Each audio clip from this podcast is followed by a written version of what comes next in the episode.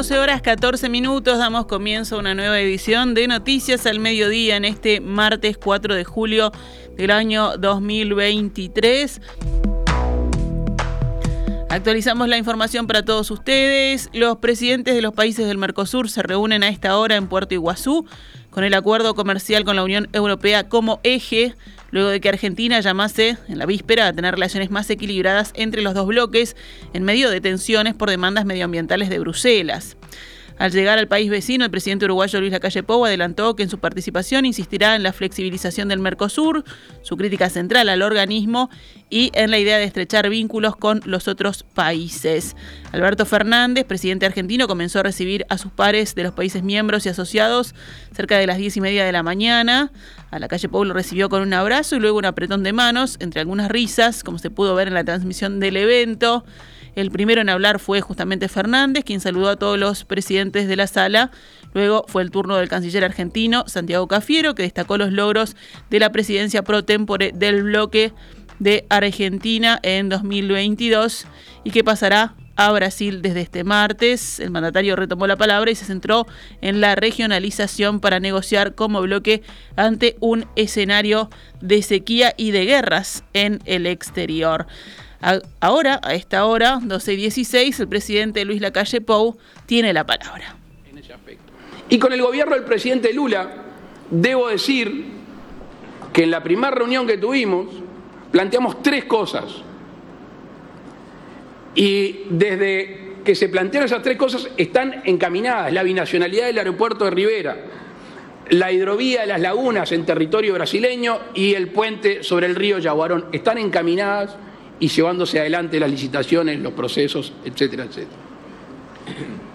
Con Paraguay, y el presidente Abdo hablaba de la hidrovía, y si bien es un tema que Uruguay no le compete directamente, el tema de los peajes en, eh, en lo que hace el transporte fluvial, sí esperamos a Paraguay a la salida de la cuenca del Plata para hacer su puerto de ultramar y estamos muy conformes que ha avanzado el sector privado en tener una zona eh, portuaria del Paraguay para que pueda salir al mundo de manera independiente y Uruguay está dispuesto para así hacerlo, entre otras cosas porque es una enorme conveniencia para ambos países.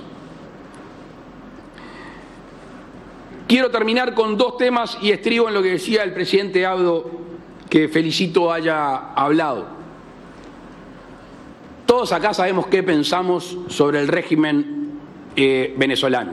Todos tenemos opinión clara. Hay que tratar de ser objetivos. Hace poco tiempo se discutió esto en, Brasilia, en reunión de una. En, en virtud de una reunión convocada por el presidente Lula. Eh, está claro de que Venezuela no va a salir a una democracia sana si cuando hay un viso de posibilidad de una elección, eh, una candidata como es María Corina Machado, que tiene un enorme potencial, eh, se la descalifica por motivos políticos y no jurídicos. Y alguno dirá, ¿qué tiene que ver esto con el Mercosur? Bueno, tiene que ver porque los distintos bloques, las distintas asociaciones en el mundo han alzado su voz y creo que eh, flaco favor le haríamos a la democracia venezolana y al pueblo venezolano si no alzamos nuestra voz como hizo el presidente Abdo, que suscribo, apoyo y en este tono, como es el que siempre tenemos, creo que el Mercosur tiene que dar una señal clara para que el pueblo venezolano pueda eh, encaminarse a una democracia plena que claramente hoy no la tiene. Y por último, hace algún tiempo, cuando nos tocó la presidencia pro tempore, intentamos, a pedido del presidente de Ucrania, tener una reunión virtual. Por distintas razones, no vale acá la pena eh, eh, ingresar en ellas, no se pudo dar. Dentro de pocos días vamos a estar en una reunión de la CELAC, todo lo que estamos acá, en Bruselas con la Unión Europea. Tengo entendido que eh, algunos jefes de Estado europeos han planteado la posibilidad de invitar al presidente Zelensky a esta reunión. Creo que es una muy buena oportunidad para que el presidente en forma presencial cuente, razone lo que está generando este, esta invasión rusa en, su país. Y me parece que deberíamos de aprovechar eh, esta instancia del Mercosur para hacer llegar a la organización de la CELAC y la Unión Europea que estamos dispuestos también a escuchar una voz eh, que necesita ser oída y reproducida en el resto del mundo. Lo del principio, presidente, agradecer la hospitalidad y vamos a seguir trayendo el cántaro a la fuente hasta que logremos nuestro objetivo. Muchísimas gracias. Así escuchábamos las palabras del presidente Luis Lacalle Pou en esta cumbre de presidentes de los países del Mercosur en Puerto Iguazú.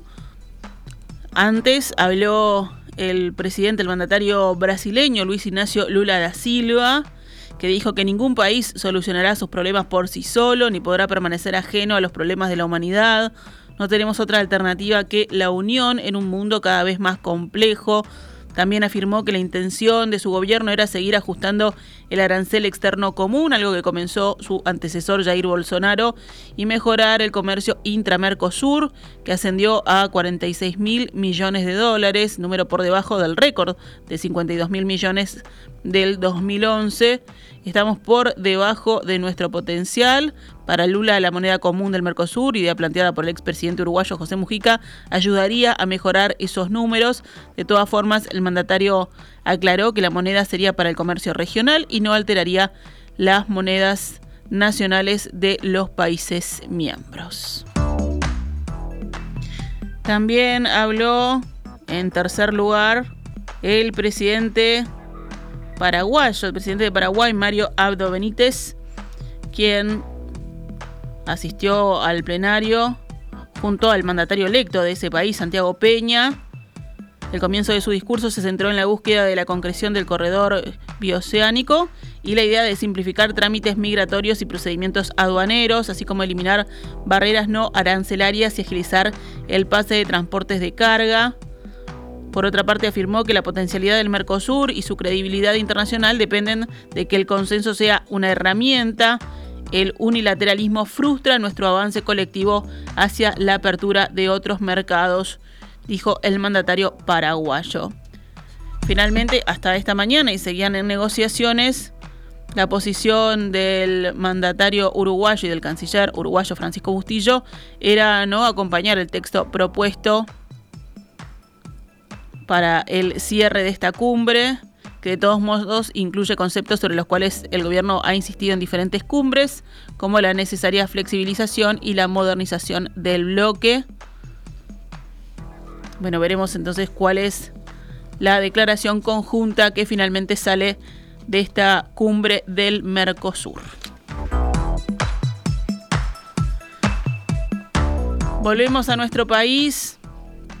El senador Guido Manini Ríos reclamó hoy en la sesión del Senado que OCE no cobre la tarifa a los usuarios de Montevideo y el área metropolitana mientras el agua no sea potable. El líder de Cabildo Abierto cuestionó a este gobierno y a los del Frente Amplio por obras para OCE que no se hicieron, como la represa en Casupá, Florida, y, y aseguró también que el trabajo que se realiza ahora para llevar agua del río San José al río Santa Lucía debió hacerse ya hace seis meses. En ese sentido, Manini criticó a los gobernantes por no tener luces largas para mirar los problemas a largo plazo y buscar soluciones al respecto. Las víctimas de toda esta situación sin duda son los usuarios que no están recibiendo hace buen rato agua potable. Entendemos que es imprescindible que la OCE no cobre el consumo de agua mientras el agua no sea potable porque no está cumpliendo con una parte del contrato que le exige darle agua potable a los usuarios no puede cobrar esa agua potable mientras no la esté brindando. Creemos que eso es claro y en definitiva es de estricta justicia, dijo Manini en la media hora previa del Senado. Seguimos en el tema agua. Si no se producen lluvias significativas en la zona metropolitana, las estimaciones oficiales indican que quedan un máximo de 10 días de agua bebible. La estimación del gobierno, citada hoy por el país, pasa por considerar las reservas que aún quedan en la represa de Paso Severino. Allí ayer habían 1.174.000 metros cúbicos, es decir, el 1,75% de su capacidad total. Desde allí todos los días salen unos 80.000 metros cúbicos para el suministro que se mezclan con el agua proveniente del río de la Plata. El descenso de las reservas es tan pronunciado que en Paso Severino puede verse desde hace varios días un viejo puente que había quedado bajo las aguas desde 1987, cuando esos terrenos se anegaron para formar el embalse.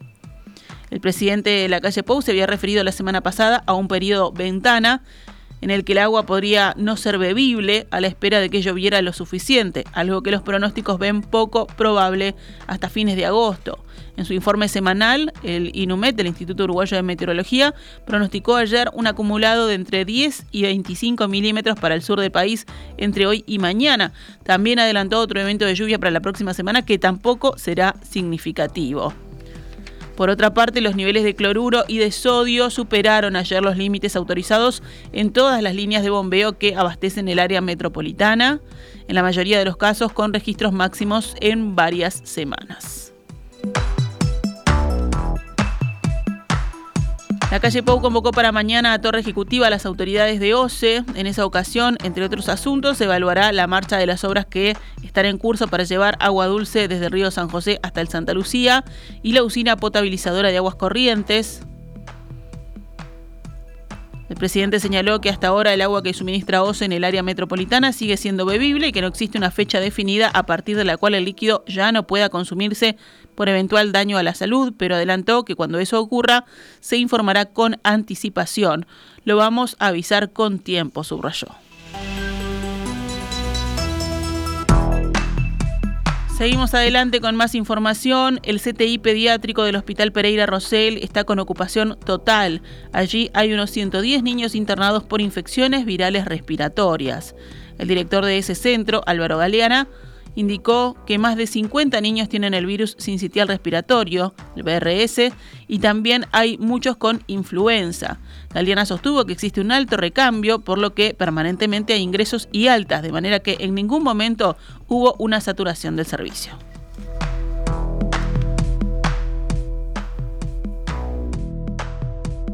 Eso ha sido el común denominador todo el fin de semana jueves, viernes, sábado, domingo y hasta hoy de mañana, donde sí, sin duda que tenemos muchos niños internados, tenemos más de 100, más de 110 niños con infecciones virales respiratorias internados, 50 a 60 niños con BRS, con bronquiolitis producida por el BRS, que hemos también diagnosticado y, y está claro que están internados, muchos niños graves, muchos niños muy pequeños graves, pero no ha habido tampoco situaciones de que no se pudiera ingresar un niño a CTI si era necesario. O sea, aunque hemos estado siempre colmada la, internación en el CTI, sí también tenemos disponibilidad de agregar una nueva cama y ventilar si es necesario un niño para mantener su asistencia en forma adecuada.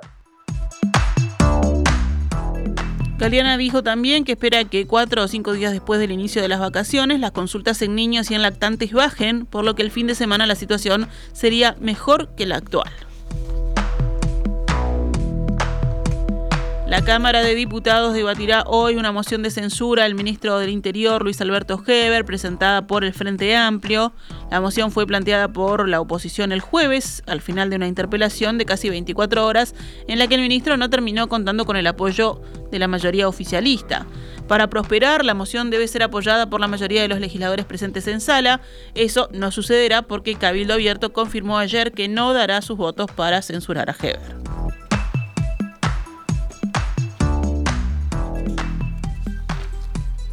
Nos vamos al ámbito internacional. Rusia dijo hoy que no ve ninguna razón para prorrogar el acuerdo sobre las exportaciones de granos de Ucrania que expira en este mes de julio. En estas condiciones es obvio que no hay razón para continuar el acuerdo que expira el 17 de julio, dijo en un comunicado el Ministerio de Relaciones Exteriores.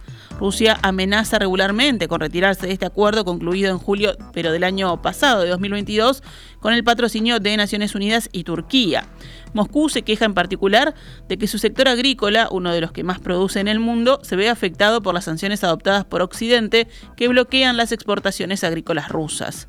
Este acuerdo, que ha ayudado a paliar la crisis alimentaria mundial provocada por el conflicto en Ucrania, fue prorrogado en varias ocasiones, la última fue en el mes de mayo.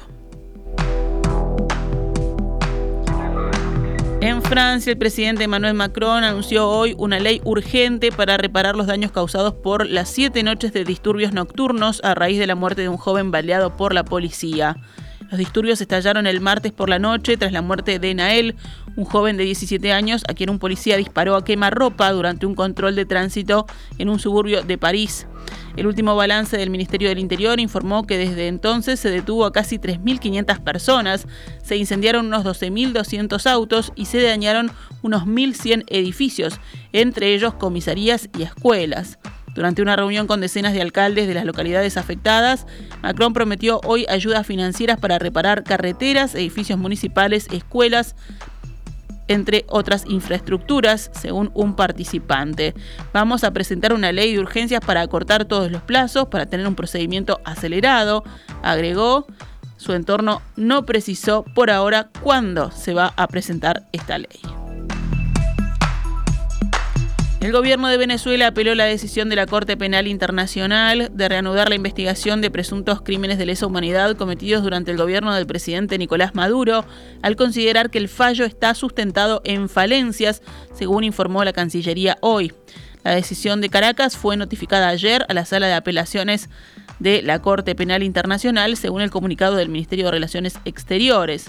En las próximas semanas y de conformidad con el procedimiento establecido, Venezuela consignará los elementos que respaldan su apelación, denunciando cada una de las falencias de la citada decisión, que resulta claramente contraria a la verdad y la justicia, añade el texto. La Corte con sede en La Haya inició una investigación formal en noviembre de 2021 por la muerte de manifestantes durante las movilizaciones de 2017 y otras violaciones de derechos humanos en Venezuela. Las autoridades venezolanas insisten en que los atropellos a los derechos humanos fueron castigados, perseguidos y juzgados por su propio sistema judicial, aunque opositores y expertos sostienen que las condenas a agentes del orden solo se emitieron para evitar el juicio. La Corte Internacional considera que Venezuela no parece estar investigando las alegaciones fácticas que subyacen a los elementos contextuales de los crímenes de lesa humanidad, señala. Cerramos con deportes. Peñarol rompió ayer una racha de siete partidos sin ganar y triunfó 2 a 0 sobre Torque en el Estadio Centenario, en lo que fue la primera victoria de Darío Rodríguez como técnico del club. El partido correspondió a la cuarta fecha del torneo intermedio, en donde Liverpool mantuvo puntaje perfecto al ganarle de atrás 3 a 2 a Deportivo Maldonado. ¿Cómo quedó entonces? El grupo A lo lidera Boston River con 9 puntos, lo sigue Defensor con 8, Danubio tiene 7, Wanderer 5 y Peñarol 4. En el grupo B, el líder es Liverpool con 12 puntos.